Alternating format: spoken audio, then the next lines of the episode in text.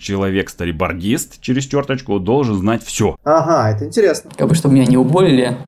Ну, я работаю весь день. Ну, это интересное решение. И иметь неподалеку друзей, к которым можно прийти и покидать тряпки в стену, да? Ну, конечно, если кто-то принял какие-то запрещенные в России э, субстанции. То есть, подожди, была только натур, натурщица и ты, и все? Вы были наедине? Да посмотри, как у него глаза горят. Ты успокоился, все нормально, я уже на работе. Ну, это наша работа.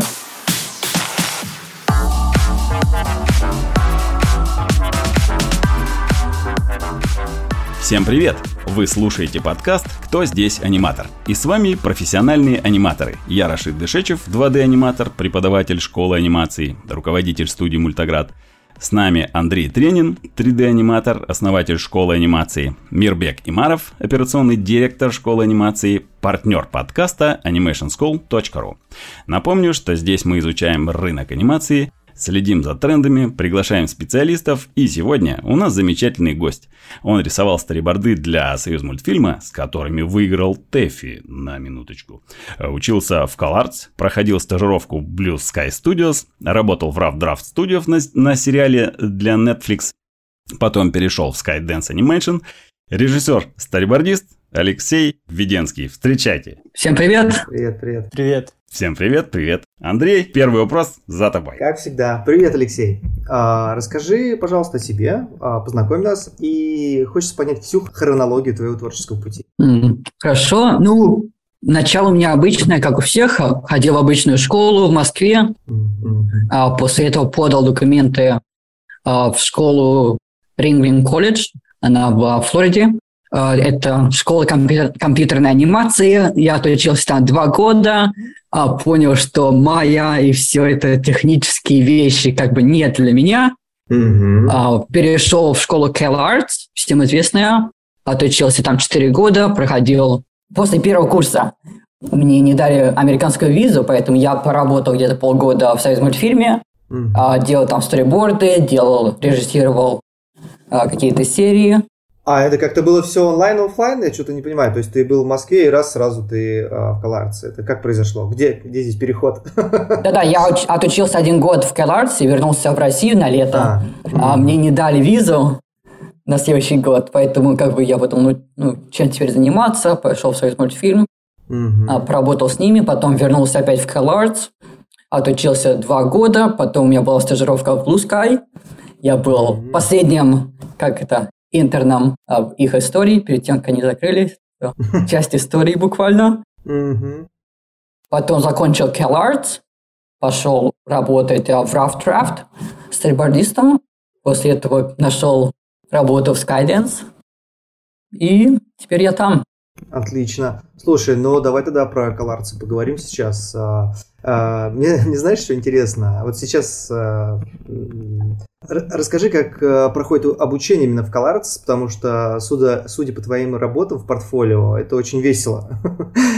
Твои, твои, все твои фильмы пропитаны юмором и какой-то необычной стилистикой. То есть вот э, мне бы хотелось вот именно поговорить и о стилистике твоей анимации, потому что она такая, ну, широкая, что ли, анимация, да, и, и вот да, расскажи, вот именно как проходит обучение, вот какая там атмосфера, почему именно вот так вот весело все выглядит?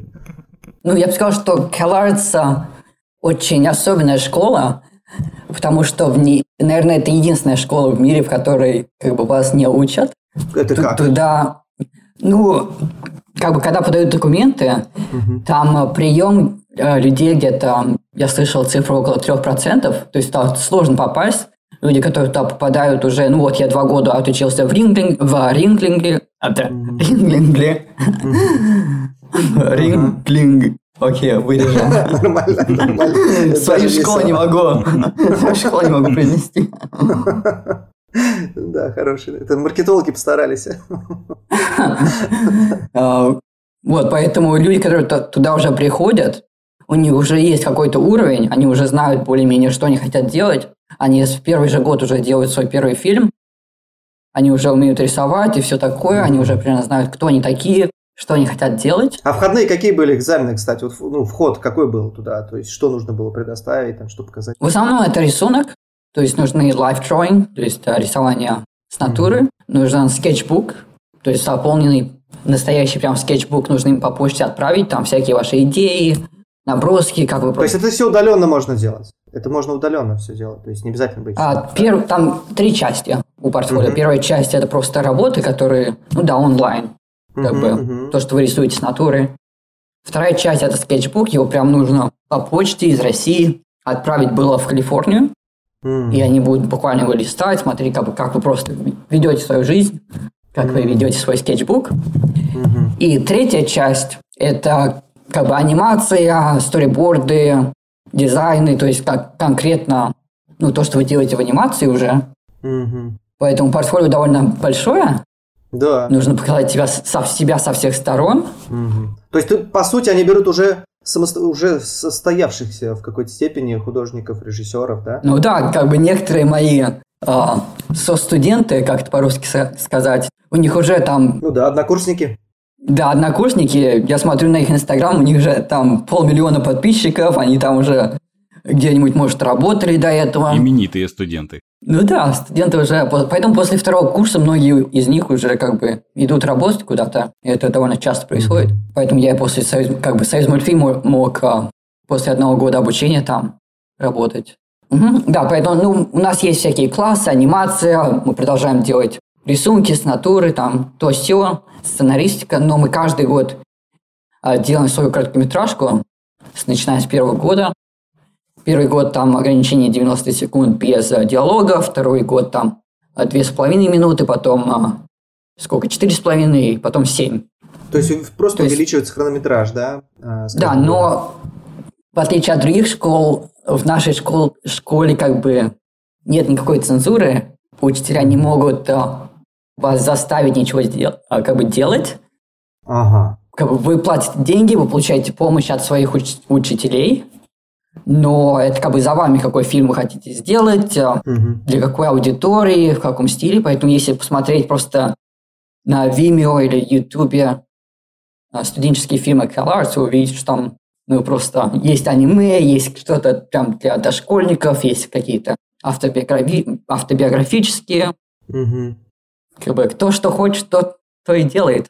Ага, то есть зависит от автора, получается, вот эта веселость и жизнерадостность. Да, ну, конечно. Даже не жизнерадостность там, а просто необычность, как бы. Мне очень нравится, понравилась стилистика твоих фильмов, портфолио.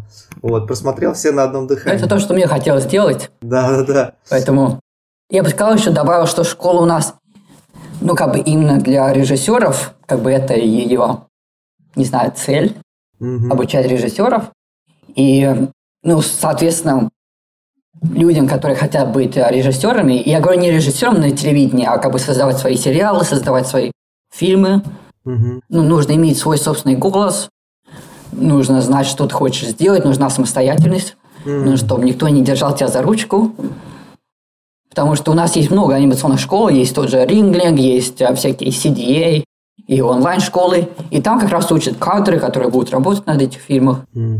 Но у нас как бы школа для высшего эшелона. Да, да, да, так и есть. Слушай, а как я еще подождите, подождите, немножко поспрашиваю. А, а, а как происходит обучение? То есть ты вот ты поступил там, ну уроки, наверное, какие-то, то есть у вас наверное, предметы или там по-другому это происходит? А, ну, конечно, есть предметы. Примерно первое полугодие вы сосредотачиваетесь на всяких предметах, mm-hmm. домашних заданиях. Где-нибудь с февраля, с марта у вас где-то есть три месяца, может быть, чтобы сделать ваш uh, фильм. И потом в мае последний как бы месяц опять обычный просто курс. Три месяца. Там, наверное, не, не географию преподают. Какие предметы? А, ну да, там нет никаких географии, математик. А. Но сначала скажу про фильмы, что да, большинство людей обычно делают фильмы где-то... Ну, к февралю у вас же обычно есть сториборд, идея.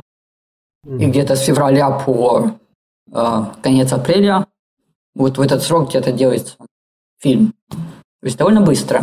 То есть, а ты там и аниматор, и режиссер, и раскадровщик, и э, то есть как мультиинструменталист в фильме, или ты все-таки можешь... Да, ты делаешь все. Ты можешь все-таки привлекать других ребят в помощь к себе на создание фильма, там, аниматоров?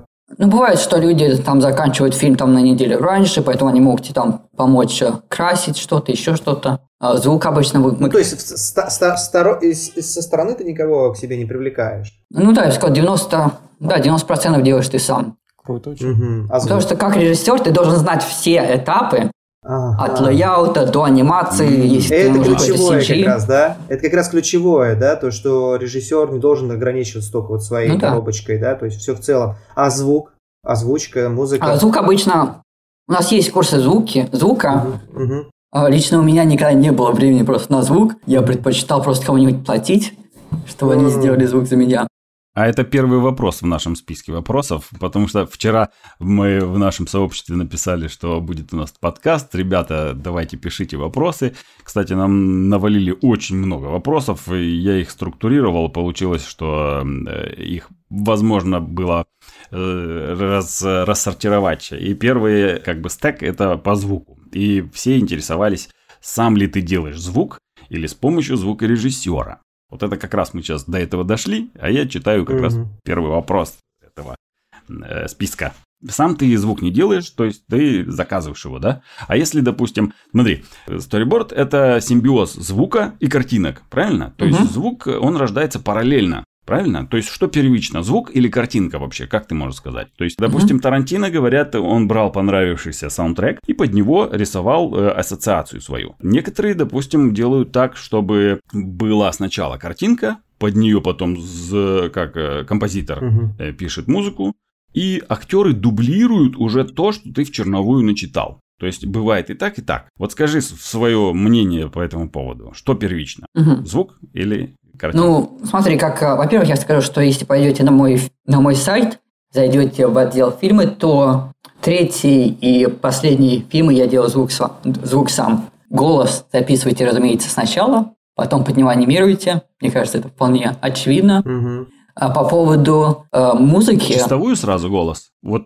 финал, да? Или сначала черновик, а потом дублировать еще раз. Ну, да, звука, как-то студия звукозаписи довольно хорошие деньги стоит, поэтому черновик мы можем в коридоре как бы пройтись по угу. диалогам, но потом, да, мы просто пишем, не, не понравилось, как бы заново запишем. Вот, это совпадает с моим мнением. Я всегда студентам говорю, что звук в первую очередь всегда. А до звука что у нас? Текст. Текст первичен, потом по тексту идет звук, угу. а по звуку уже все остальное, правильно? Ну, конечно. А, кстати, этапы фильма, этап, этапы фильма нужно сдавать а, определенным каким-то материалом. То есть, например, а, сначала там сценарий написал, нужно, чтобы тебе его проверили. Потом ты там делаешь раскадровку, ее проверяют. Или ты уже сдаешь конечный результат в итоге? Ну, как я сказал, это все зависит от того, что вы хотите. Если вы хотите делать никому вообще ничего не показывать, где-то в своей комнате, ага. не ходить на классы. В принципе, ну, вы платите кучу денег, там 50 тысяч долларов в год стоит, хотя у большинства ага. людей, конечно, стипендии, но как бы ваши деньги, вы хозяин-барин, ну, то есть у тебя просто есть возможность постоянно получать да. фидбэки от крутанов там, да, то есть преподавателей. Конечно. Угу, угу, понятно. А с музыкой как дела обстоят? Вот мы голос да, ну записали, ну... да? А музыка? Угу. Ну, как бы если есть какой-то саундтрек, который вы хотите использовать, что, разумеется, для студентов а, нет такой возможности, потому что за это платить нужно.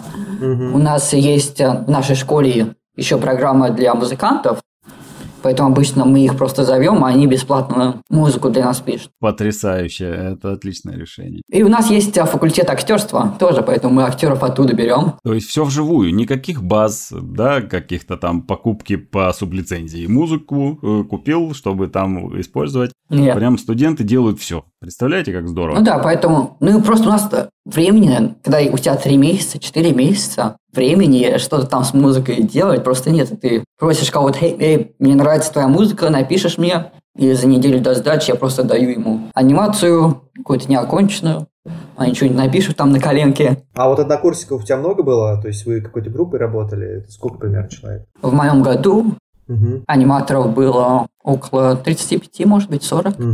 Именно аниматоров? А, ну да, на моем факультете. А, он называется анимация? У нас он называется Character Animation. Вот а. эта вся программа. Ну и в каждом году вы можете выбрать, на какие курсы вы хотите записаться. Есть какие-то обязательные. А очень глупый, дурацкий вопрос, но смешной. Угу. А, озвучиваешь ли ты э, движение в быту, когда берешь кружку? Там, Нет. Нет. Наверное, для меня лично звук это не так важно. Я, ну, я брал какие-то курсы по звуку, но это не моя как бы. Как бы в этом я полагаюсь на других людей. Как режиссер вы не можете быть супер профессионалом во всем. Какие-то вещи я просто знаю, что у меня нету слуха, я не очень умею сам озвучивать ничего, Поэтому я просто полагаюсь на таланты других людей, как режиссер вы должны... Я имею в виду в быту. Нет, не, не в студии, не на Поэтому работе. у меня звука в голове, я об этом вообще не думаю, если честно. Ага. Как Эрик Поэтому, Голдер, да, когда я... Дональда э, это озвучивал, помните, там все вот эти звуки. То есть многие аниматоры говорят, э, ну, часто озвучивают какие-то свои бытовые движения. Ладно, я не по делал. звуку быстренько пробежались. У нас еще очень много вопросов, поэтому мы давайте перейдем. А можно тогда вернуться к школе, к Аларцу тогда? Расшить с твоего позволения. Давайте. Да. Мне кажется, у меня просто еще важный вопрос был, я думаю, Андрей это задаст. А кто вас преподает в Аларце? Да, кстати, да. А как, а по, по именам или... Да, нет, я имею в виду, это же там тоже и ребята из студии, то есть преподаватели, это... Ну, конечно. Да, вот просто интересно, какие студии? Это все профессионалы, ну, у нас там, например, один из учителей анимации сейчас работает аниматором Диснея, другой, другой это анимация, ну, кого он, 3D-аниматор. На 2D-анимации у нас аниматор, который в 90-е работал в Дисней, он анимировал на Клаус, который фильмы из Spa Studios. А, много всяких сторибордистов. А вот из режиссеров самих? А, о, кстати, это Майка Рианда, который делал Митчеллов, режиссировал. Он у меня делал класса сториборда. На следующий семестр у нас был стрибордист из Pixar. А, есть стрибордисты, которые на новых а, этих черепашках ниндзя был стрибордистом. То есть, да, профессионалы, умные люди. Отлично. А есть среди преподов, э, преподавателей, вот, среди профессионалов, такие вот выходцы там, постсоветского пространства, СНГ? Ну вот ты вот специалист, профессионал, работаешь, вот ты бы в теории мог бы стать преподавателем Халарции? А, ну, один из учителей у нас был а, не у меня, но Игорь Ковалев, я слышал, учил экспериментальную анимацию. Это не, другая программа, но тоже рядом с нами. Не знаю, когда он учил, до меня еще. А я знаю, у нас еще э, ну, есть русскоговорящая учительница. Я, правда, с ней тоже не учился. Э, но, в принципе, это все. Супер. Отлично. Не, вообще очень приятно это слышать. Еще у меня будет вопрос, пока вот, пока мы пока, ну вот в Лос-Анджелесе, пока не перешли к софтам, ты сейчас работаешь э, в Skydance Animation, угу. и там же три года работает Джон Лассетер. И насколько так. я помню из предыдущего разговора, ты непосредственно с ним тоже сталкиваешься при работе, верно? Я ему помахал рукой э, пару недель назад. Ты ему помахал рукой. Отлично. Каково работать с Джоном Лассетером? Джон Ластер, я скажу, что произвел на меня положительное впечатление. Чувак умный, буду осторожно высказываться про своего работодателя. Но, в принципе, да, мне кажется, что это как бы весь его успех в Pixar, в Disney это не случайность. Я слышал от а, своих коллег, что да, как бы а, под его руководством стало лучше. Поэтому, да, я поддерживаю Джона. Вот такой мужик, да? Все, я понял, да. Просто очень, да. Круто. Не, ну тема, а, конечно, тонкая, но как бы да, я бы так сказал. Ну хорошо, тогда смотри, у тебя есть опыт работы в Лос-Анджелесе, получается, и в Москве. Может быть, mm-hmm. немножко здесь сделаем небольшое сравнение. Ну, в чем, в чем а, разница? Может быть, есть какие-то моменты, которые бы ты хотел поправить у нас, потому что все-таки мы э, О, да. догоняющая страна, так скажем. Ну, смотри, мне очень приятно, что в последнее время, э, как это фильм называется, «Агентство магии», как-то Визард, который делал Угу. А, то, что паровоз делает, э, видно, что есть определенный рост, угу. но одновременно с этим посмотрим как бы, просто посмотрим на кадры, что в США люди, которые работают на этих проектах, у них... Э, я в 2014 году уехал в Россию учиться в Рингленке, mm и э, только вот выпустился в прошлом году. Как бы нужно вот сколько, 5-6 лет в США, чтобы стать э, ну, мастером мирового класса и работать над, эти, над этими проектами. Mm-hmm. А в России же я видел людей, которые, ну, буквально один курс взяли и уже работают в студии. Mm-hmm. Поэтому, конечно, от этого исходит и качество самого продукта финального. И мне, на самом деле, было очень печально, что, по крайней мере, в союз мультфильме, что нету никаких, э, не знаю, программ обучения. Я не, мне не, не было такого ощущения, что студия пытается расти свой талант. Даже расскажу историю когда я туда только что устроился, они начали делать а, наброски с натуры по вечерам один раз в неделю. И я помню, пришел туда весь очень, как бы, не знаю, рад, Заряженный. что наконец-то могу порисовать, да еще бесплатно, супер вообще будет тут тусовка.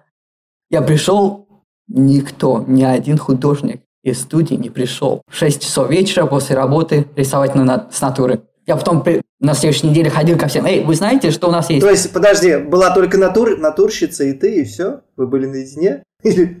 А, там были еще люди, которые пытались а, устроиться на союз мультфильме. И они как бы тоже приходили по вечерам рисовать. Поэтому у нас было человек 6-7, но ни один работающий сейчас в студии человек не пришел рисовать. Они делали вид, что им нужно это.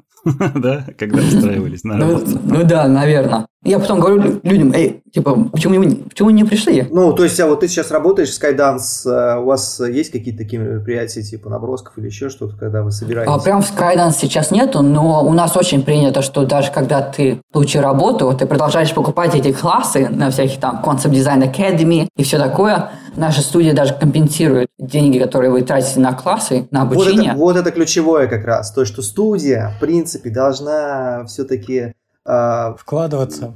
Поддерживать, поддерживать обучение, отправлять своих сотрудников дальше еще совершенствоваться. Конечно, ну, у, нас, у нас такая культура, что как бы а, не знаю, как бы волк ест волка, что работ, в принципе, не так много, студентов очень много, которые хотят работать в анимации. Угу. И, в принципе, чтобы продолжать работать в индустрии, нужно довольно серьезно работать над собой, продолжать расти. Ты вот в Штатах имеешь в виду, да? В Штатах? Да, в Штатах, в Штатах. И у нас, э, если, мне кажется, организуют э, бесплатные бесплатные наброски, то придет просто вся студия, никто не поместится в комнату. Здесь э, люди просто, ну, очень Жадные над собой работают. В России же, мне кажется, такое, не знаю, ощущение, что никому ничего не надо. Ну, как будто бы недооценивают саму профессию, да, чуть-чуть есть вот такое да. недооценивание легкое, да. То есть это вот ты бы мог бы отметить как раз, да, в сравнении с жизнью в США, именно в профессии, и жизнью Угу. Здесь мы как бы дышим и живем анимацией, мы ходим с этими скетчбуками, рисуем.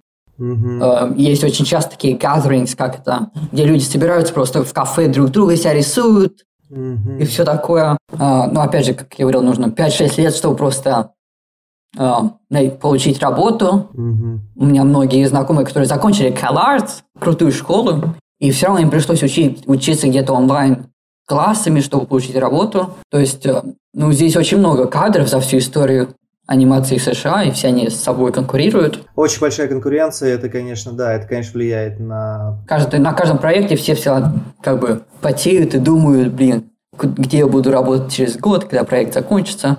Потому что у нас нет такого, что когда, когда студия вас наняла, вас нанимают на проект, а не на постоянную работу. И после проекта вас всех будут как оценивать, хотим ли мы вас взять на следующий проект, и очень многих людей отсеивают. Mm-hmm. А в России же, мне кажется, если бы вы стали, начали работать там на, на Союз мультфильме, люди успокаиваются. Вот что, это ну... ключевое слово. Потому что я сейчас слушаю и думаю, я очень много вижу объявлений в Сочи про то, что э, художники давайте встречаются, они встречаются, рисуют друг друга, э, пленеры постоянные какие-то, и это пока не попал в индустрию. То есть, когда ты уже попал в индустрию, ты успокоился, все нормально, я ну, уже да. на работе. Да, mm-hmm. вот так делать нельзя. Ребята... Поэтому, но с другой стороны, у нас инцентивация для этого есть. Uh, у меня зарплата где-то 60 долларов в час, это где-то около, не знаю, 4 тысяч рублей в час. Mm-hmm. И, соответственно, за такие деньги, ну, люди готовы друг другу горло грызть. Готовы бесплатно ходить на рисунки и все такое. У нас, наверное, если зарплата такая, что можно уборщиком работать, я не знаю, какие зарплаты российской анимации, я слышал, не очень высокие. Ну, если по сравнению с Штатами, то, конечно, ну, в целом э, у аниматоров, в принципе, достойная зарплата для России. Вот. Э, я сам как аниматор говорю. Ну, я не, не понимаю тогда, почему просто нет конкуренции, почему люди не хотят. Может, работать слишком много в России? Не знаю. Может быть, может быть, просто недооценивают именно анимацию, потому что и качество из-за этого тоже страдает. Ну, конечно, потому что от того, какого уровня люди, такой будет и финальный проект. Да, это общая, общая должна, мне кажется, поменя, поменяться мотивация, как бы когда... Э, ну, это как раз наша, наверное, задача сообщества аниматоров э, влюбить в профессию э, и... От продюсеров бы... еще много зависит, от проекта зависит. Кто делает, что делает. Продюсер много чего значит еще если он профессионал, он по-другому организует процесс. Конечно, я уверен, что можно можно как-то инцентивизировать людей, как-то, не знаю, материально или еще Да как-то. нет, на самом деле есть супер мотивированные ребята, они собираются в группы. Сейчас очень модно стало, даже не модно, вернее, а многие сейчас собираются в такие коллективы, артели, что ли, небольшие, делают э, классные, хорошие, дорогостоящие заказы, типа там клипов, каких-то рекламы. Например, студии Петрик, они вообще просто делают мощные, да, мощные работы, да, и в общем, есть, есть, ну, есть ребят. Большие компании, да, они почему-то, вот типа Союз мультфильм, может быть, там а, где-то в паровозе, там, да, а, такой потоковый сериал идет, и люди немножко, может быть, устают чуть-чуть и делают так посредственно слегка. Но я думаю, что со временем все это может, конечно, поменяться, потому что людей будет а, больше, потому что мы как школа все больше и больше людей тоже воспитываем под анимацию, стараемся влюбить в нее, там ежегодно проводим мероприятия, рассказываем, что это классно. Приглашаем тоже ребят из-за рубежа, чтобы они поджигали еще больше эту любовь к анимации. Ну ладно, давай, хорошо. Понятно, как всегда, в принципе, а, в общем-то, вопрос ясен, да, у нас не хватает немножко все-таки хваткости именно за и такое, как бы, люди не так сильно цепляются за профессию, и есть много всяких нюансов, но давай тогда поговорим о профессиональных вопросах. Я думаю, mm-hmm. здесь можно уже прямо непосредственно о режиссуре поговорить, о софте, в котором ты работаешь. Вот, э, может быть, расскажешь? Давай я подхвачу, Андрей. Давай подхватай, да. Немножечко отойдем от грустных вещей, да, коснемся режиссуры. И вот такой вопрос, вот э, скажи, пожалуйста, э, ты уже частично затронул эту тему. Старибордист – это хороший художник, аниматор, режиссер, звукорежиссер больше или кто? Или это конгломерат всех профессий в одной? Потому что реально мы вчера писали вопросы, и получается, что человек старибордист через черточку должен знать все так ли это? А, ну, наверное, звук, наверное, не очень важно знать, если честно. Потому что, ну, по крайней мере, у нас за звук отвечает другой человек. Как старибордист вы просто питчите, как бы делаете презентацию, когда вы клик-клик-клик через панельки. Иногда стрейбордистам нужно делать свой как бы аниматик, то есть тайминг для каждой панели, но звук у нас стрейбордисты никогда не трогают. А смотри, многие фильмы смотрят спиной, то есть YouTube многие домохозяйки, допустим, включают YouTube, э, художники-аниматоры старались, сделали анимацию, а они занимаются домашними делами и спиной слушают э, YouTube серию, сериал какой-нибудь. То есть э, звук для них важнее чем картинка. То есть, если это сериал, правильно? То есть, э, сторибордист, как режиссер, может ли э, давать указания звукорежиссеру, сделай так, сделай так, я хочу вот так, вот так переделать, да? Конечно, а, может, бывают такие моменты, что, например, как бы кадр, что происходит кат на другую сцену, а звук начинается там или раньше, или наоборот позже. Конечно, это можно сказать, что эй, здесь я такую хочу вот фишку сделать. Но вообще вот. там диалог, диалоги, например, это сценаристы, режиссер отвечают. А, не знаю, что вы еще можете как старибордист делать, потому что ваша работа – это как бы визуальная часть. И, ну, это просто ваша работа. Звук кто-то, у кого-то другого работа. Угу. Такая... А вот следующий вопрос. Есть ли такая практика? Вот смотри, допустим, э, один хорошо э, рассказывает истории картинками, но он не очень угу. хорошо дружит с таймингом. То есть э, бывает угу. такое, что сториборд делят между двумя людьми. Один сторибордист, другой аниматор, который делает тайминг и оживляет сцену. То есть один нарисовал, второй э, оживил, и потом это показывается режиссеру. Есть такая практика? На самом деле тайминг, сторибордисты у нас очень редко делают свой тайминг. Обычно у нас все-таки есть эдитор, как, как-то uh-huh. монтажер, что ли, который все это вместе uh-huh. складывает, э, делает тайминг, подкладывает звук. У нас это отдельная профессия. Mm. На некоторых более как бы, бюджетных проектах, мне кажется, да, делают свой тайминг, особенно на аниме-проектах, где там ну, много анимации, много какого-то боевого искусства, mm-hmm. все такое. Но обычно все-таки ваше... Потому что, опять же, мы стоим по 60 долларов в час, стрельбордисты тут.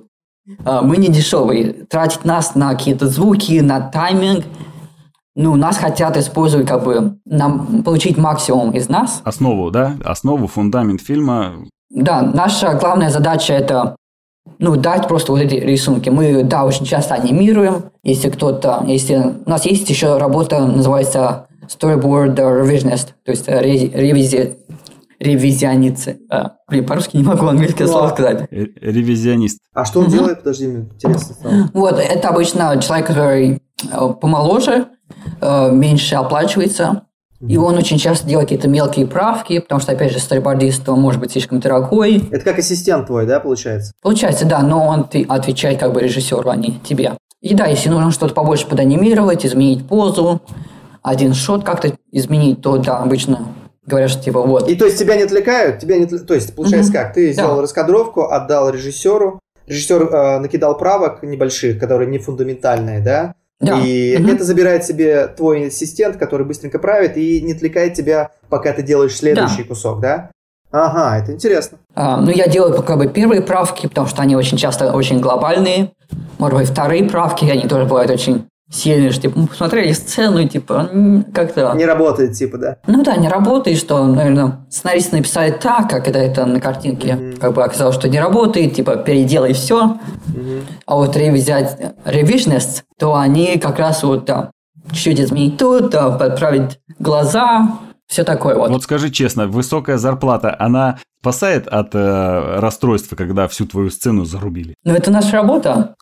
Как бы есть работа, не знаю, есть работы. Бывают неинтересные работы, бывают интересные работы. Бывает, что да.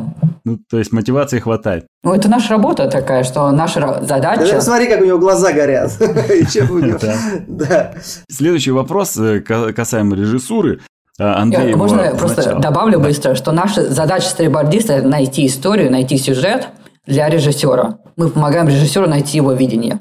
А, то есть режиссер, по сути, вот главный режиссер, он а, видит в общих мазках, да, и твоя задача его сфокусировать, как бы, да, на эту да. линию, представить, ага, это интересно. У него есть а, вся, ну, он видит на весь фильм или на всю серию, и он знает а, конкретно, как это должно плыть, угу. вместе, где нужно экшен побольше, где нужно потише, и вы его просто, вы его руки. Угу, угу, супер. И ассистент э, помогает не закапываться в ротацию правок да? этих, да? Супер. Угу. Это, кстати, в анимации же такое же есть. Вот я знаю, что когда Марат там давлечно работал на Дисней, он начал с того, что он был просто техникал-аниматором. То есть он как бы просто угу. подправлял правки за там, да. сильными аниматорами. И дальше уже потом перерос э, в э, аниматоры, которые самостоятельно делают, и у него уже появился такой товарищ.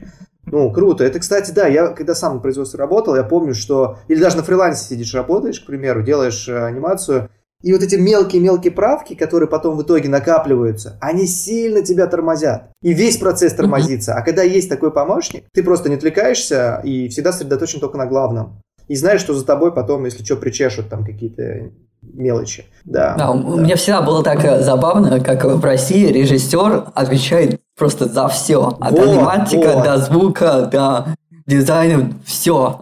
Это очень хорошо, что ты рассказал, потому что этого на самом деле, я вот сам замечаю, этого не хватает у нас на студиях. Поэтому если кто-то вот из ребят, кто работает на студиях, вот, мне кажется, хорошее как раз решение. Да. Что еще как бы, как бы странно, что, мне кажется, в российской индустрии нету продакшн людей, нет production assistants, нет production coordinators. Так, а расшифровывай теперь. Ну да, режиссер, получается, у нас и э, следит за как-то календарем, что ли, как-то сказать, за schedule.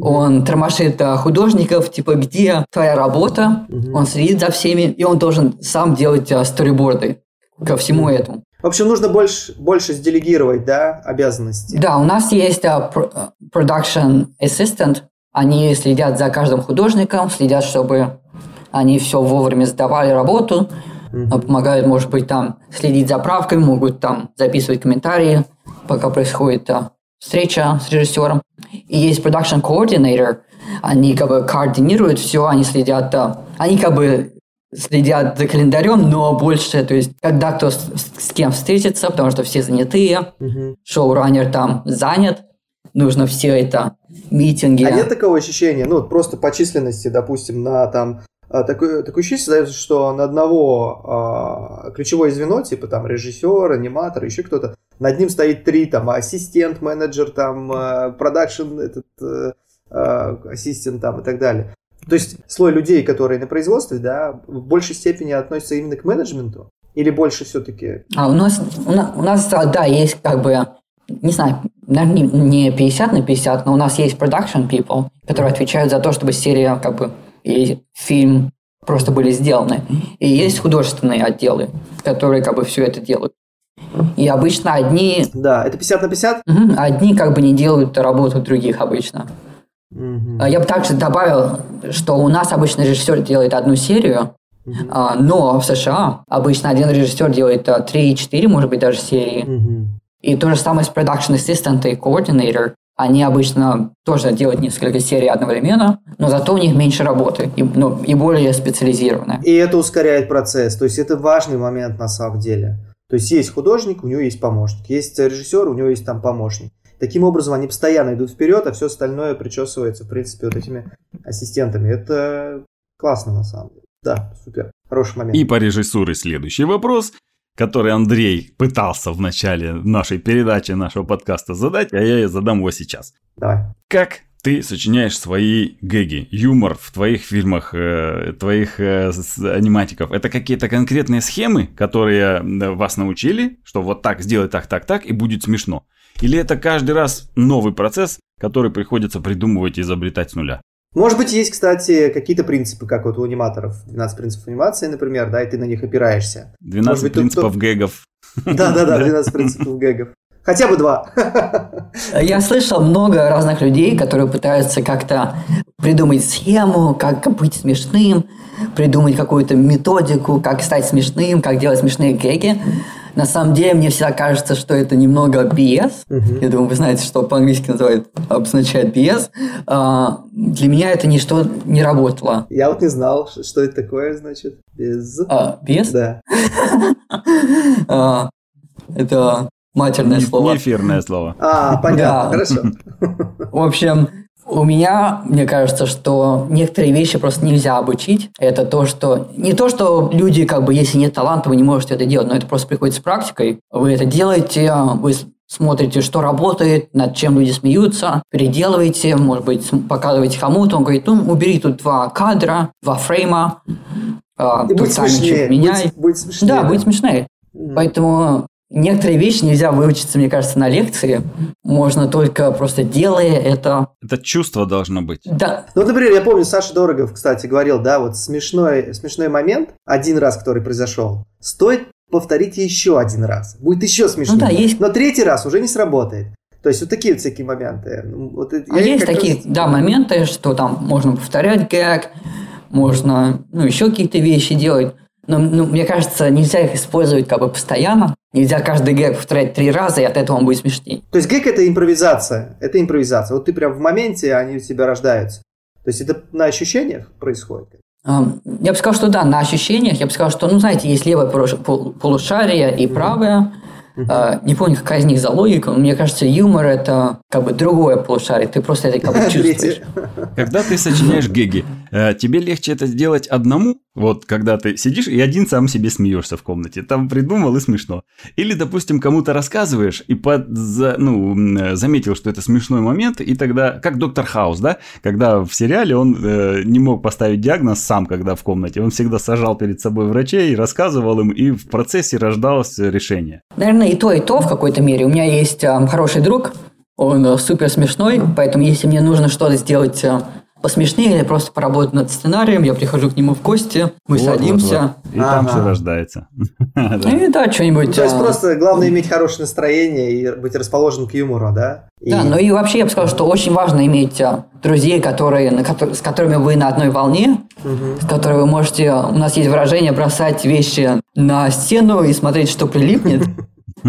И э, вот так вот вы сидите 23 часа и просто, типа, давай, типа, ну да, записывайте какие-то шутки, типа, смешно, ну окей.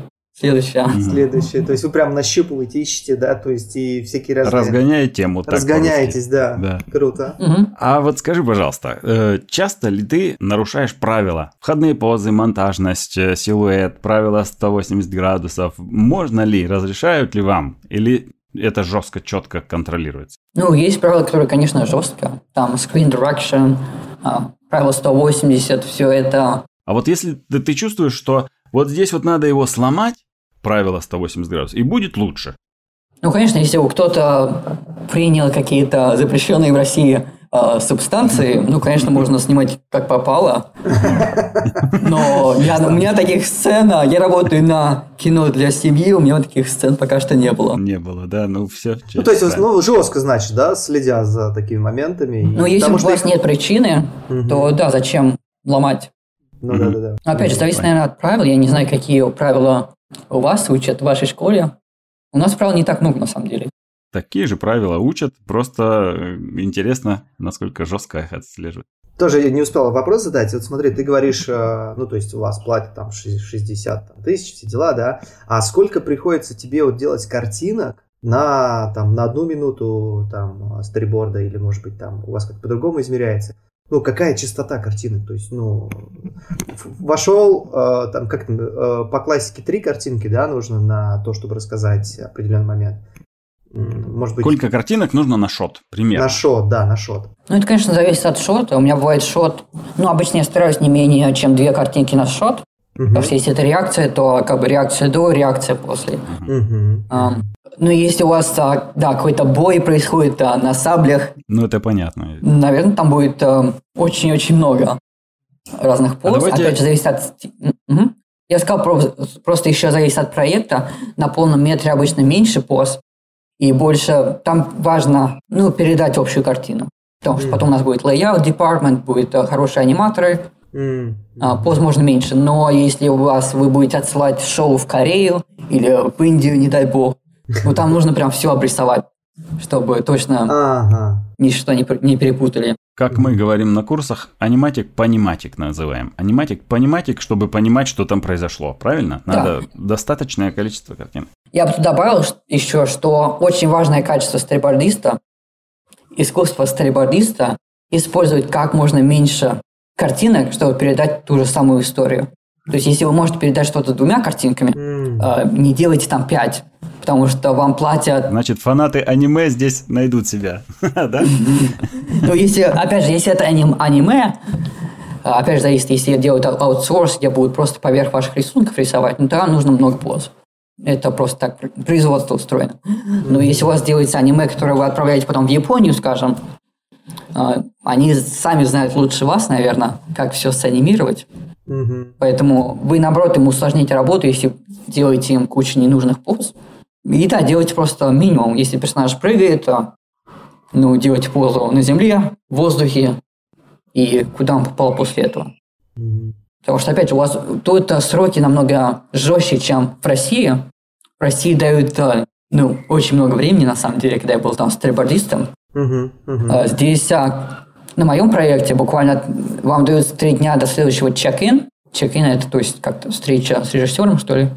Uh-huh. И за три дня вам нужно ну, показать следующую версию вашего сториборда. Бывает неделя, бывает три дня. Сколько часов в день вот, э, работаешь? У нас 8 часов без оплаченного обеда, к сожалению. А, все, часов все 8 часов ты просто шпаришь, там рисуешь, там, не знаю. Вот, кстати, поговорим о инструментах, которыми пользуешься тоже. Но сначала вот на вопрос. Угу. Или это 4 часа рабочих в основном, а потом ты там чаечек, еще что-нибудь. Ну вот мне кажется, в России, мне кажется, в России так устроено, у нас не так. А, ну, смотрите, зависит от проекта. Если вы работаете, работаете на каком-нибудь там Family Guy, как-то Гриффины по-русски, uh-huh. ну, там уже все так отлажено, что можно просто копировать этого персонажа и просто ставить, потому что, ну, проект очень легкий. Uh-huh. Не знаю, сколько там и платят. Ну, вот такие вот а, ситкомы, я думаю, там можно, да, 5 часов в день работать. Примерно на Draft я тоже как бы, ну, работал не полный день. А на этом проекте у меня мои коллеги очень опытные люди. Есть коллега, который работал там, блин, на драконах DreamWorks, на Up, как-то вверх, Pixar, он там...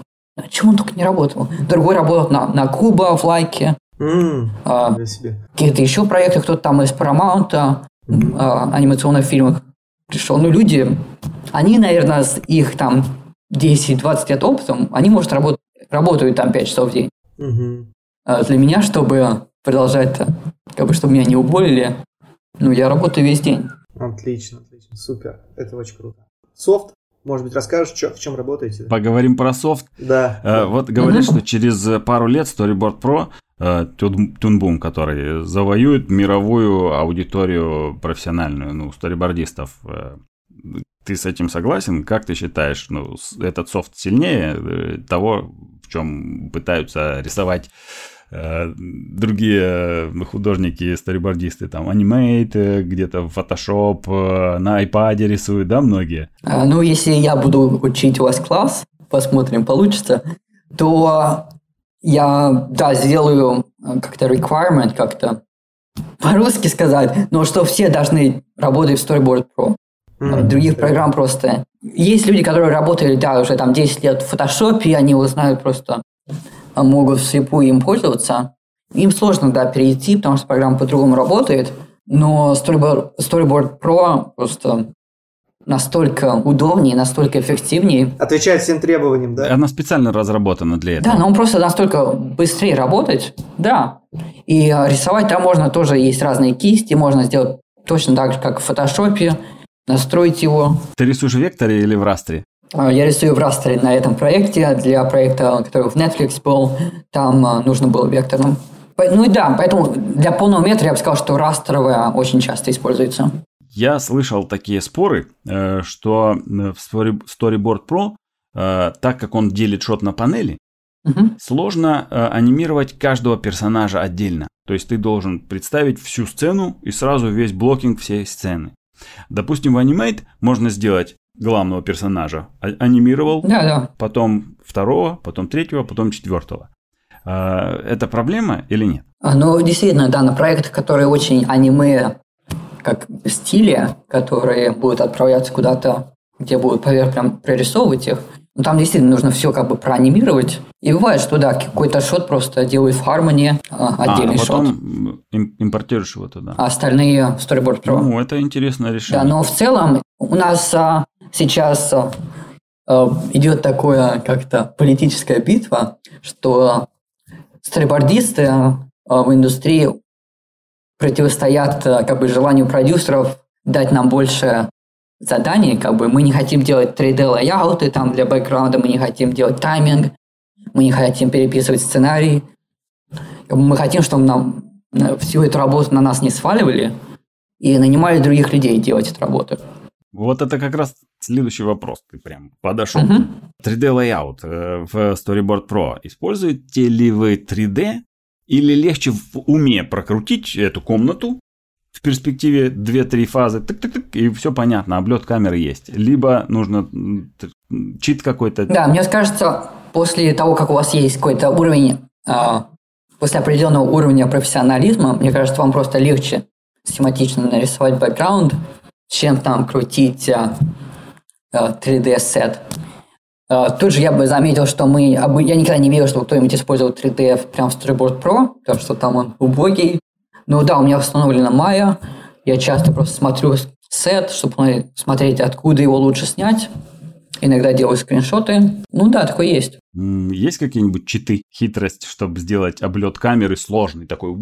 Привлекайте там 3D специалистов, чтобы моделировать какую-нибудь башню, чтобы облет сделать сложный вокруг нее. А, ну, я бы сказал, что специально для сториборда так никто не будет делать, наверное. Это лучше просто, просто нарисовать. Но если уже сет есть готов, для сериала, то да, можете просто открыть его в Maya.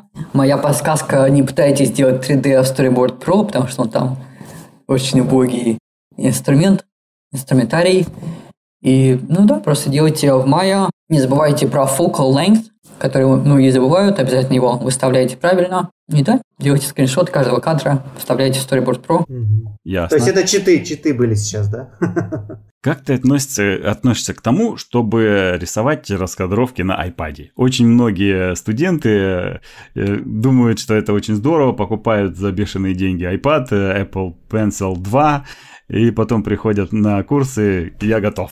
Вот что ты скажешь им? Я бы сказал, что я видел исключения, я видел профессиональных сторибордистов, сторибордистов которые действительно как-то могут так а, его использовать. Обычно в полнометражной анимации, потому что, опять же, там нужно меньше панелей, там не нужно какой-то другой софт. Но в целом я бы сказал, что я отношусь к этому очень негативно. Купите себе просто нормальный синтик, а, найдите себе нормальное рабочее место, себе стол, поставьте удобную клавиатуру, и у меня, я на самом деле купил 16-дюймовый Cintiq Pro, и я тоже думал, что буду о, на улице рисовать, у нас тепло, под пальмой сидеть, а, буду к людям в гости ходить работать у них, на самом деле так невозможно. Невозможно сконцентрироваться, невозможно, ну просто, не знаю, для меня это не очень работает.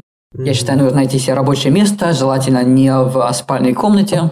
И вот буквально с 9, с 9 утра просто до 6 вечера вы работаете. Это ваш как бы пузырик, в котором вы работаете. Да. И иметь неподалеку друзей, к которым можно прийти и покидать тряпки в стену, да? Ну да. iPad он такой маленький, когда там интерфейс еще нужно уместить, может быть, какой-то референс. Но это как рисовать на этим, как то sticky notes, которые вы прилеп, прилепляете, как они по-русски называются. Ну так, да, так же называется. Отлично, отлично. А дальше давайте поговорим э, про сценарий. Вот мне mm-hmm. интересно, э, используется ли, как э, в России называют, американка? Э, стиль сценария, э, написанный американским стилем. Ну, то есть это определенный шрифт, определенная верстка э, текста, где, допустим, невидимый монтаж. Есть ли такое? То есть я читал, что в Америке пользуются, а сейчас есть возможность э, лично спросить. То есть если хм. отбивается абзац, то это подсознательно мы считаем шот. Если отбивается два абзаца, то это считается новая сцена, новый секвенс. Есть такое? Пользуется этим? А, мне кажется, это не совсем так устроено, что да, у нас есть определенный формат для сценариев, их можно найти в интернете куча. У меня на сайте даже есть мои сценарии, они как раз в нашем формате сделаны. А, но про то, что каждая отбивка или как-то шо, это отдельный шот, новая секвенция, это не совсем так. А, задача сценари... сценариста – это передать сюжет. Они не должны никак... Да. Это намек такой. Ну, то есть сценарист не может э, старибордисту указывать, какую камеру использовать, сколько шотов использовать. Не, ну вот насчет, насчет сценария, кстати. На самом деле, представляешь, нужно сценаристу думать о том, где шот э, заканчивается, где начинается, и разбивать текстом. Получается, в вашем... Э, э, ну, то есть у вас на производстве сценарист не думает об этом, он просто пишет и...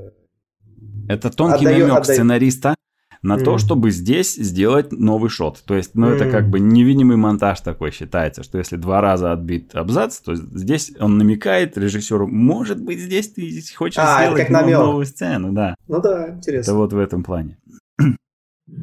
А, ну вот, как бы я ответил на этот вопрос, что сценаристы, их зад... они, как правило, не учились в Келарцах, они не учились в каких-то школах а, для фильма, очень многие они из них ходили в очень крутые школы типа Гарварда, э, Ейлов и все такое, Стэнфордов.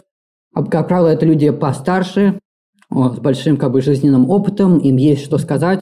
Они могут диалоги писать очень круто, очень жизненно. И они совсем из другого мира пришли.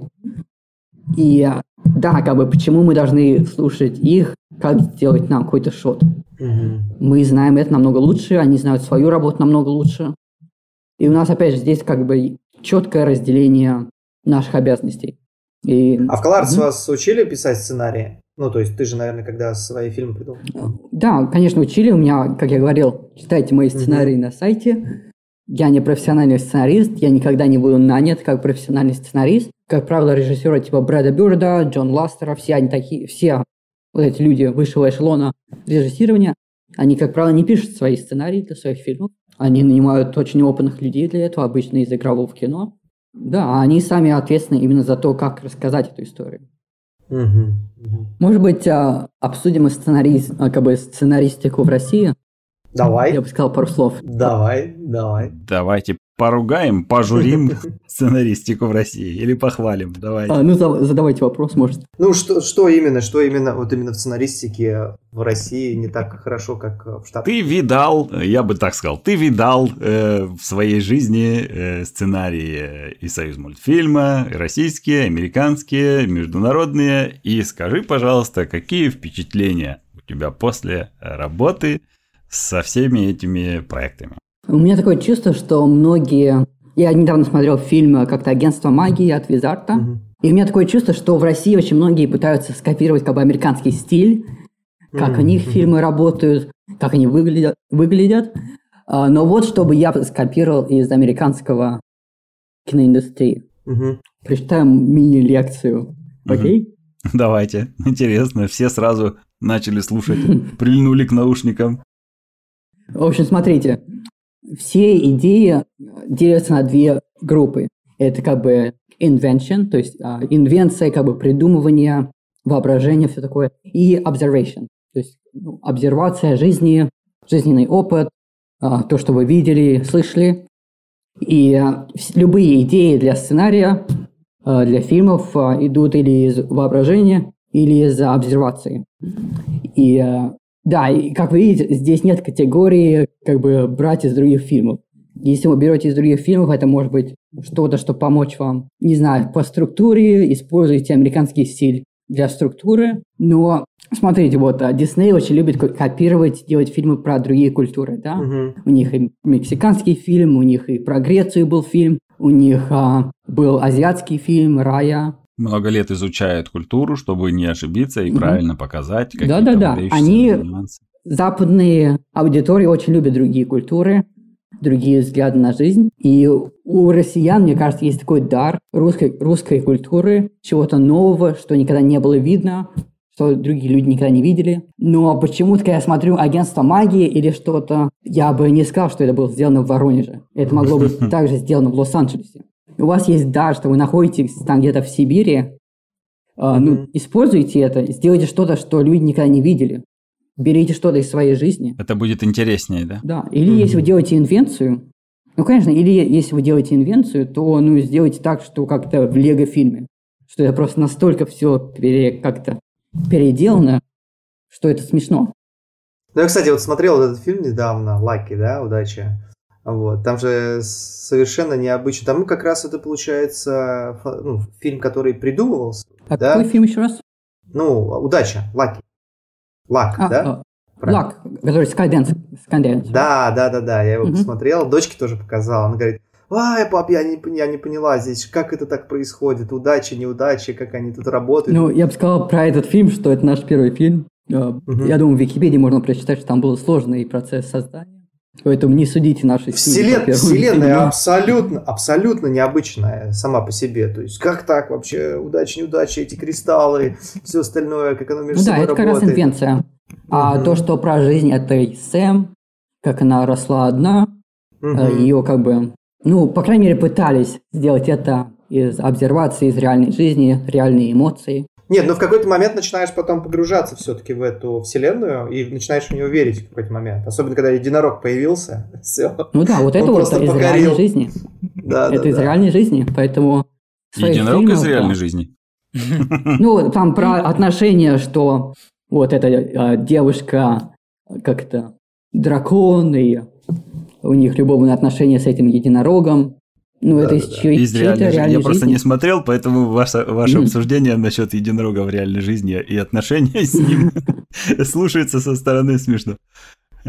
Нет, там на самом деле... Надо посмотреть. Очень, очень классный герой. Поэтому я бы очень хотел увидеть а, из Визарта фильм, который только можно сделать в Воронеже. Про то, что они видели, может быть, не знаю. А, я бы, наверное, если я жил в России, сделал бы фильм, не знаю, про безысходность, про в, в США, ну, серьезно, в США очень любят э, фильмы про... У нас уже, у нас уже был ежик в тумане. Чуваки, в США люди обожают ежика в тумане. Очень многие люди говорят, что это мой любимый фильм. И этот фильм, мне кажется, единственный. Как бы его могли сделать только в России. Ну, я думаю, ежик в тумане коммерчески, коммерчески успешным не, может не стать, мне кажется. То есть, это не важно. Главное, нет? главная идея, главное Угу. Продать это может быть чуть-чуть по старшей аудитории, может быть где-то в третьем угу. акте он становится более мрачным, а в начале более весело. Как бы угу. всякие фильмы Пиксера тоже довольно темные бывают. А, но я о том, что терял мысль. У меня была мысль сделать «Ежик в тумане 2», потому что на самом деле э, у автора этого произведения очень много еще других рассказов про этого же ежика, этого же медвежонка. Вот, но я не буду говорить, кто. Меня отговорили, сказали, что нет, оставь, оставь эту идею. да, ежик Мани 2 не нужен. Я бы еще добавил, что я бы добавил, что в США очень любят а, фильмы про политику и про там тоталитарные режимы, и про революции, все такое. Ну, кто лучше, чем э, русские могут про это сделать? Я понимаю, что политически, может быть, это сложно, если, если не посадят, то может быть. Да, но... Кто но... деньги еще на это даст? Используйте, чуваки, используйте метафоры всякие. Ну, кстати, да, да, ты прав. Делайте это про, про волшебную страну. Про, мне кажется, в России... За-за. Ну, или, да, неважно про какую тему, мне кажется, просто в России очень много разных тем, разных персонажей, которых можно использовать, показать то, что... Ну вот не знаю, «Незнайка на Луне», кстати, фильм, очень даже про все это. Да. Культовое да. кино такое стало в целом. Угу. Да, согласен. Как, согласен. много мета, метафор, да, у Данелия в фильме Кинзадза. То же самое, никаких намеков. Типа. Да, да, да, да, да. И следующий вопрос. Как ты выбираешь, с кем ты будешь или хочешь работать, и на какую работу никогда не согласишься? Ну, если честно, тут э, не так легко найти работу, поэтому пока что я... На любую. Ну, я несколько, я несколько работ как бы как-то отказывался, но обычно это как-то компенсация и насколько интересный проект. Как бы две вещи. Насколько он большой, насколько он меня продвинет в моей карьер, карьерной лестнице. Я, наверное, никогда не буду работать на дошкольных проектах. Для меня это...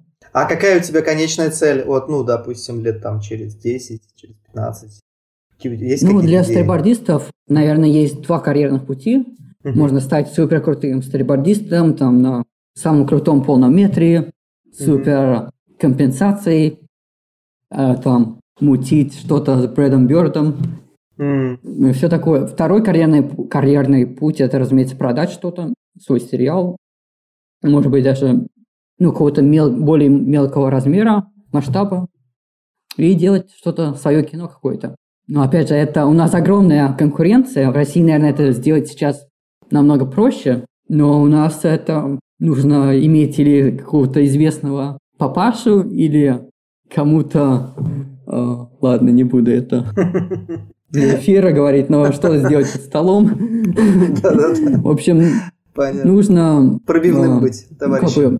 Да, нужно очень много как-то connections, networking, много знакомых, и при этом иметь, иметь самую супер идею. А свое авторское кино какое-то, может быть, вынашиваешь сейчас или просто не до этого? А, мне, кстати, это очень нравится про Россию, что есть такая индустрия какая-то авторского кино. У нас такого, если честно, просто нету. Здесь никто не делает авторское кино. Ну, в в Колардс, получается, ты же свои делал авторские работы. Ну да, получается, что да, студенты очень часто делают. Бывает, кто-то потом, может быть, сделает фильм. Угу. Но это довольно редко, потому что ну да, это довольно сложно делать. Не вкладываются в это никто, да? Нет, ну, не, не, негде получить денег на свое авторское кино, которое, ну, то есть какого-нибудь государственные деньги. А, еще. Ну да, конечно, за это никто не платит здесь. Mm. Потом это как бы не ведет обычно к своим более большим проектам. Как бы вы можете получить кучу наград на разных, именно даже на Оскарах mm. можно получить на номинацию. А потом это не значит, что к вам придут люди и скажут, эй, давай сделаем сериал вместе. Mm-hmm. Как бы награда особенно ничего не значит. Mm-hmm. Нужно что-то, что у тебя... А у меня... Угу. У меня есть три вопроса, вытекающие а, один из другого и из третьего. А, насчет скиллов мы сейчас разговариваем, я напомню зрителям, нашим слушателям, а не зрителям. Все знают, что быстрые наброски – это главное упражнение, да, аниматора. Вот делаешь mm-hmm. ли ты до сих пор сейчас постоянно, да, быстрые наброски? И есть ли у тебя свободное время на хобби? Ну, смотрите, опять же, если я буду вас учить а, класс когда-нибудь, то одно из обязательных заданий, которое я дам, каждый рабочий день начинать с 10-минутных, а, с 10 минут 30-секундных набросков. Просто онлайн. А, я считаю, что это очень важно. Я сам начинаю свой день с а, быстрых набросков. Скетчбук? Или... А, я обычно просто Storyboard Pro открываю. Mm-hmm. В Digital. И да, как я говорю, обязательно очень важно расти не прекращать расти, когда вы получили работу. Потому что, опять же, про российскую индустрию я бы сказал, что здесь такой низкий потолок как-то скиллов, Качество. что очень легко можно стать режиссером. Мне кажется, довольно... А, блин, у вас есть курсы продюсирования. У нас, чтобы быть продюсером, нужно иметь кого-то папашу или какие-то связи. У вас можно просто взять и стать продюсером в России. Ну, в России просто не хватает как раз вот линейных продюсеров, исполнителей. Да, да, в России всего не хватает, поэтому мне mm-hmm. кажется, сейчас тот момент, когда нужно вложиться, развиваться и на самую вершину цепочки пищевой как-то попасть туда. Сейчас есть такая возможность. Хорошо, отлично. Вот вопрос как раз. Э, правда, хотел под конец задать, но раз уж мы про это заговорили. Вот, допустим, я живу в России и хочу стать э, режиссером. Вот mm-hmm. в анимации. Вот с чего мне нужно начать? Дай какую-то вот дорожную карту мне. А, ну, опять же, я только работал на союз мультфильме, и то режиссировал там сколько, два мультика. Но мне кажется, просто делайте крутые сториборды, и мне кажется, это все, что вам надо. Не, вот с нуля, с нуля. Я вот просто вот решил, мне, я понял, что мне это нравится, я понял, что хочу именно вот делать раскадровку. С, с, с чего мне конкретно начать? Мне нужно что? пойти учиться рисовать, там, не знаю, начать читать там какие-то сценарии, пытаться там делать комиксы. Угу, ну, окей. С, чего? С чего? А, ну, начать, конечно, нужно с рисунка. Мне кажется, в России даже у вас а, есть а, тут преимущество из-за этой классической российской, а, российской школы как-то классического рисунка. В России есть много людей, которые умеют рисовать хорошо. И да, после этого возьмите какой-то курс или у вас, или а, в каких-то онлайн США школах, э, начинайте делать сториборды. А, я всем говорю, что, по крайней мере, у нас, чтобы стать мастером сториборда мирового класса, а, нужно где-то 4-5 классов пройти по сториборду, и просто, ну, сколько это получится, 2 года, может быть. И как раз 4-5 фильмов сделать как минимум, да? А, не надо фильмы делать, на самом деле, в России нет... Ну, короткометражки, в смысле, коротенькие. В России не такой уровень, что нужно делать свои короткометражки, мне кажется. Просто два года делайте сториборды, показывайте их учителю, Угу. Улучшайте каждый новый сториборд, чтобы было чуть получше. И я гарантирую, в России, мне кажется, уже после одного года у вас будут предложения. Потому что в России даже, ну скажу честно, даже рисовать многие режиссеры не очень умеют. Да, да. Никто не обижайтесь. Вот. И вытекает из предыдущего вопроса про быстрые наброски у меня следующий. Интересный такой глубокий, я бы сказал, вопрос. Вот когда ты рисуешь быстрые наброски, ты уже начинаешь пропускать, к примеру, какие-то базовые э, объемы, да, и ты их видишь уже в голове. То есть, ну, пропускаешь первую, допустим, линию движения не обязательно рисовать уже, потому что э, ты ее уже представляешь, правильно? Вот. Ну да, конечно. А, можешь ли ты сделать аниматик без табнейлов? То же самое, представляя в голове и сразу на- начинать рисовать уже чистовик. Прямо вперед? А, да. Я знаю, что есть такая школа мысли. В Pixar многие а, как бы старобордисты старой школы очень против того, что люди делают тамнейлы, что они тратят на, их, на, них, на них время. Они считают, что просто ваши сториборды должны быть настолько же быстро сделаны, как и тамнейлы. Настолько же набросок. Круто, круто. Интересно. То есть экономим время. А, большинство, да, большинство людей, конечно, не на таком уровне. И большинство людей нужно более прорисованные сториборды, чем в Pixar. В Pixar очень набросочные сториборды. И да, обычно делают тамнейлы. Ты можешь перед собой иметь как бы картину, как будет выглядеть сцена. Уже легко ее можно в мозгу проиграть, как uh, видеофайл. И пока и вы сразу увидите всякие ошибки, у вас появятся новые идеи. Поэтому я на самом деле, ну если у меня есть неделя сделать сториборд для сцены, я где-то использую день или полтора дня, просто делая самнейлы, сидя на диване сзади, э, проигрывая как бы этот видеофайл в мозгу, делая какие-то изменения. Поэтому, да, я бы вообще-то рекомендовал тратить больше времени в начале, до, так, до того, как вы начали делать сториборд, и просто иметь очень четкую идею, что вы хотите, как будет выглядеть финальная сцена. Вот если рассчитывать на то, что ты за неделю э, работаешь 5 дней, правильно? 5 дней да. или 6, 6 дней? 5? 5, конечно. 5... Э, ну, 8 часов в день. Да. Э, это примерно э, готового материала минута, да, получится? А, нет, наверное, больше все-таки, чем минута. 2-3. Может быть, даже 4, если это диалог. Здорово, очень хорошо. Я бы сказал, что у нас стандарт где-то, ну, 350 панелей в неделю, наверное, точно надо сделать. В неделю. Мой личный стандарт это где-то 70 панелей к панели в день где-то. Если я уже, если у меня есть готовый самнейл, то для сториборда уровня как бы feature полного метра, то где-то 70 панелей в день. Если это телевидение, если более, больше как бы а, как-то фазовки по-русски, больше анимации, то, наверное, больше. А как можно заработать, э, как бы, проще сказать, выпросить больше времени? Вот у меня отличная идея, мне нужно больше времени, дайте, и будет еще круче, чем вы себе представляете. Такое может э, случиться? Наверное, ну, если вы просто не успеваете сделать storyboard, конечно, вы говорите своему production assistant, то им не нужно больше времени. Они говорят, окей, как бы будет пометочка, что вы пропустили дедлайн э, в книжечке. Э, глядя на твои работы, э, видно, что у тебя продуманный, продуманная анимация, отыгрыш, да, прям заложен туда, и это требует времени. Все так делают быстро, как ты? Или тебе могут дать больше времени на то, что вот у тебя так здорово отыграна сцена, что делай, вот у тебя хорошо получается, тебе времени побольше? Ну, конечно, если вы очень крутой специалист, и вы делаете крутые работы, конечно, у вас есть как-то политическая сила, что ли, требовать свои сроки.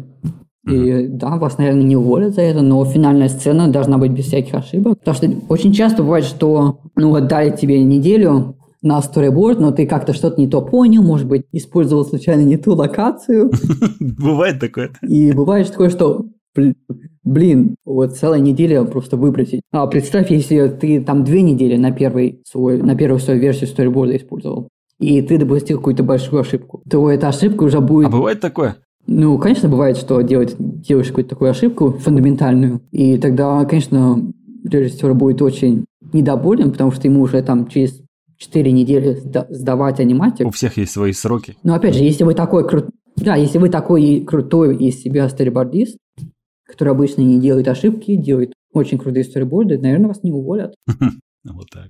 А бывает так, что ты начинаешь работу с чистого листа, и тебе предоставляют э, возможность разработать персонажа. Или тебе предоставляют уже концепты только такие, готовые, и все. А, бывает такое, что нет готового дизайна, рисуешь какого-нибудь человечка. Бывает такое. Бывает даже такое у меня было, что э, у нас э, было очень мало времени сделать следующую версию аниматика, и у сценаристов не было времени переписать сценарий, и мне пришлось даже как бы ну, получить какие-то как это, от режиссера мысли, как надо переделать. Ага. Комментарий, комментарий, комментарий. Ну да. да. Да, и да, мне пришлось даже самому как-то передумывать всю сцену, писать даже чуть-чуть диалоги. Бывают всякие вещи, но, как правило, да, должны быть готовые материалы, и сторибордист только делает сториборд. И следующий вопрос, отсюда же где-то связанный с ним даже. Насколько подробные аниматики оправданы в производстве и простительно ли начинать работу, к примеру, в кино по огурцам? Вот по бри... Огурцам? Ну, огурцы это в России называют э, палка-палка огуречек. Ну, то есть, когда нарисован овал и ножки. А, угу. да. А, нет, за такой вас, наверное, Уволятся. Лишат работы. Можно рисовать очень набросочно. Мы все, как бы, стрельбодисты э, голливудские, очень за это боремся, чтобы от нас не требовали какие-то очень красивые рисунки. Мы считаем, что важно, чтобы было понятно.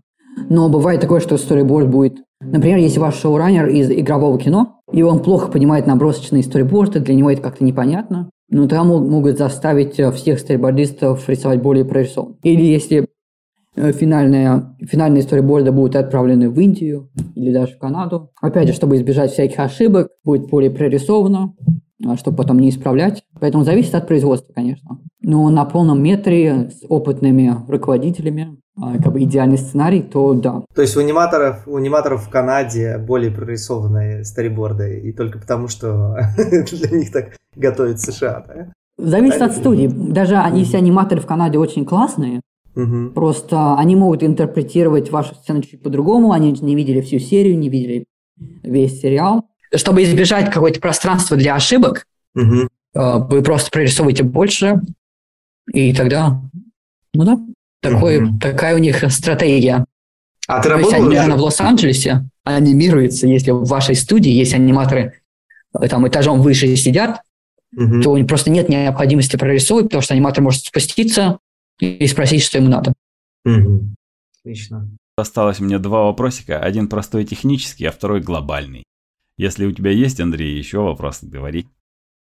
Нет, я просто хотел узнать, э, приходилось ли работать для ребят из Индии там или Канады, то есть более подробное делать для них э, стримы. А, да, который сериал на Rough Draft, э, они как раз аутсорсят в Корею. Mm-hmm. Также был из Футурамы и Disenchantment, сериал, на котором я был. Mm-hmm. И да, там было прям ужас, все прорисовано. Каждая там как-то фазы по-русски сказать.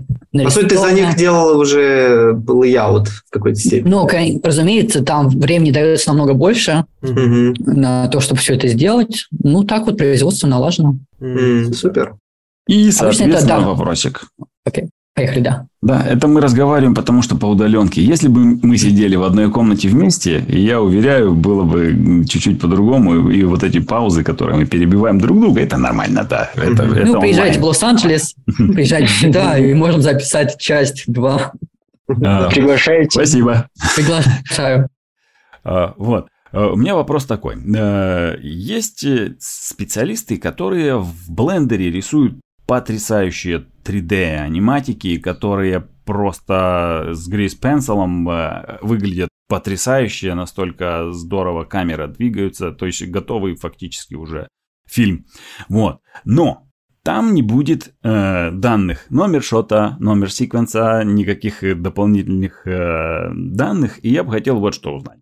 А, какую дополнительную информацию э, желательно указывать э, в кадре? Номер шота, действия, технику, угол э, объектива, частоту кадров, и там много чего можно написать. Или лучше оставить чистый кадр и ничего не писать? Да, у нас не так важно, как вы делаете свой сториборд, как вы свои сцены организуете, как, как название сцены вы ставите, прописываете ли вы диалог. Там даже от вас требуется вот эти JPEG для каждой панели, и потом наш монтажер уже там все решит за вас, как что надо сделать. Все А JPEG это что? что JPEG, ну, картинки. JPEG, картинки. А, я, я скажу так, что в природе я не видел людей, которые работают в блендере для сторибордов. Я видел какие-то крутые аниматики в Инстаграме. А, наверняка есть, есть такие случаи, когда нужен супер крутой сториборд, супер анимированный наверное, таких людей возьмут. Но надо не забывать, что чем детальнее сториборд, тем будет он медленнее делаться. За три дня вы такое, неважно какая программа, вы не нарисуете все эти 3D движения и все эти штуки крутые. Я недавно просто столкнулся с этими э, storyboard ами, которые сделаны, аниматики, вернее, аниматики сделаны в блендере, очень здорово, и смотрится, и аниматоры в восторге.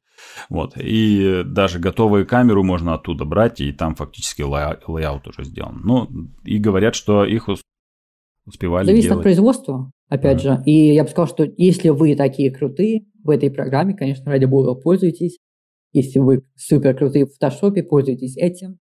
Если вы супер крутые на iPad, не, таких я не видел в жизни, но если такие вы, пользуйтесь этим, но для новичков я бы им я бы их заставил использовать Storyboard Pro. Это очень хорошо, потому что совпадает с моим мнением.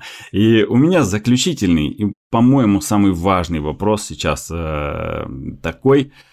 Э, который я хочу, чтобы нашел уши продюсеров российских, и чтобы они услышали то, что я сейчас скажу, и то, что ответит э, специалист э, Алексей, уважаемый международный, и звучит это, этот вопрос так.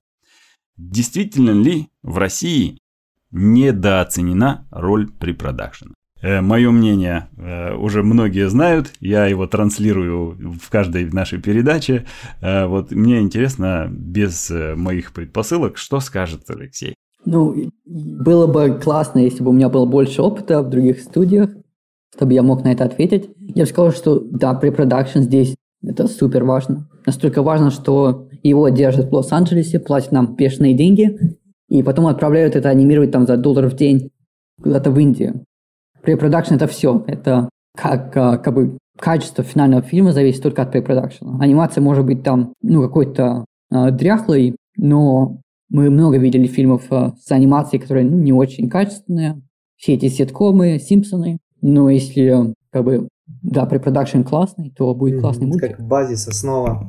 Э, к сожалению, э, очень многие продюсеры, допустим, которые не имеют опыта работы в индустрии, э, но берутся производить продукт, да, анимационный, и кино, и сериалы, и анимационные какие-то фильмы, они думают, что аниматик и storyboard это просто набросок, который можно поменять на любой стадии производства. Вот, э, я сейчас вещаю всем продюсерам России, которые взяли сделать фильм, ребята, препродакшн это самое важное. То есть специалист, который работает над вашим... Это план, это фундамент производства. Э, и специалиста, которого вы э, попросили или наняли делать этот этап, Э, должен быть очень квалифицированный, он должен знать все этапы производства, потому что он выстраивает ступеньки, по которым потом движется весь пайплайн производства всего вашего продукта от начала и до конца. Вот. Добавлю тут а, историю из жизни.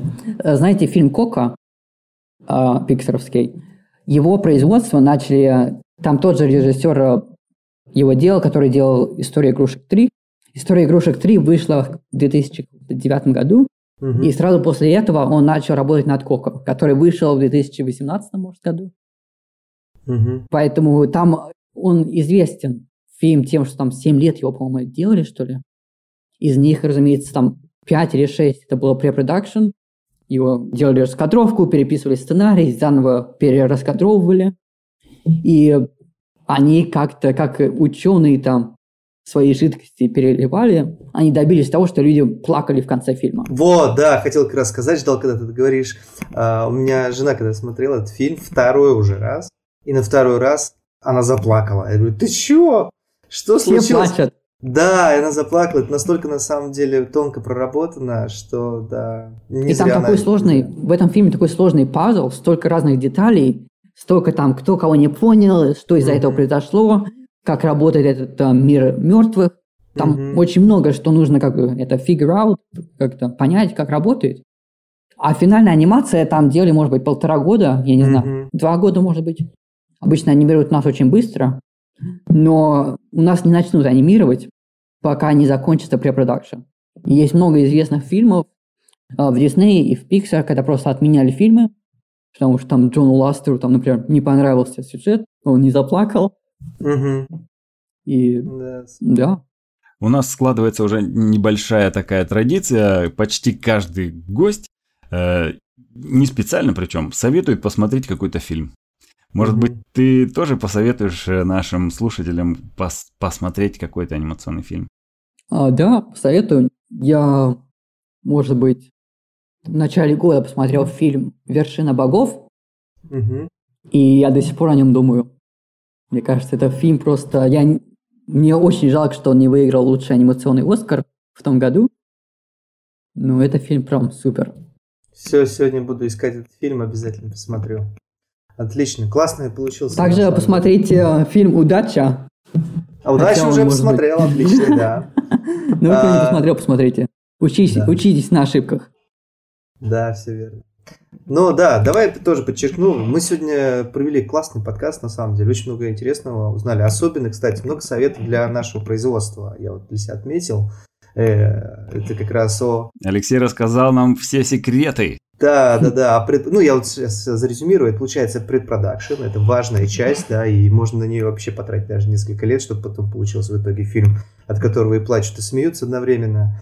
И для себя вот именно отметил, что да, действительно, все-таки у нас еще много э, недооценивают ассистентов и менеджеров на производстве, которые позволяют не тормозить творческую работу. И вот это я вот для себя вот этот э, тезис прямо вытащил сейчас из э, подкаста. Вот, спасибо тебе огромное, Алексей. Э, ты очень позитивный. Еще, кстати, хочу нашим слушателям напомнить, что у нас будет, если не ошибаюсь, я частенько в цифрах путаюсь, э, 15, да, 15 числа, 15 октября а, будет а, с Алексеем а, вебинар. Уже вживую можно будет его посмотреть, задать вопросы. Он будет а, в онлайне. И всех приглашаю, в общем. на- Я добавлю последние тезисы, если можно.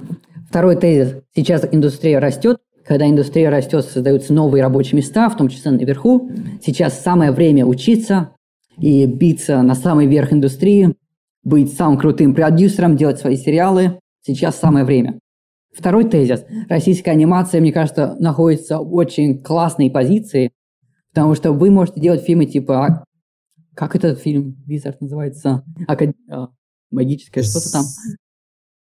А, В общем, у него бюджет, сколько там, 10 миллионов долларов. Он выглядит так же круто, как фильм за 50, за 60 в США.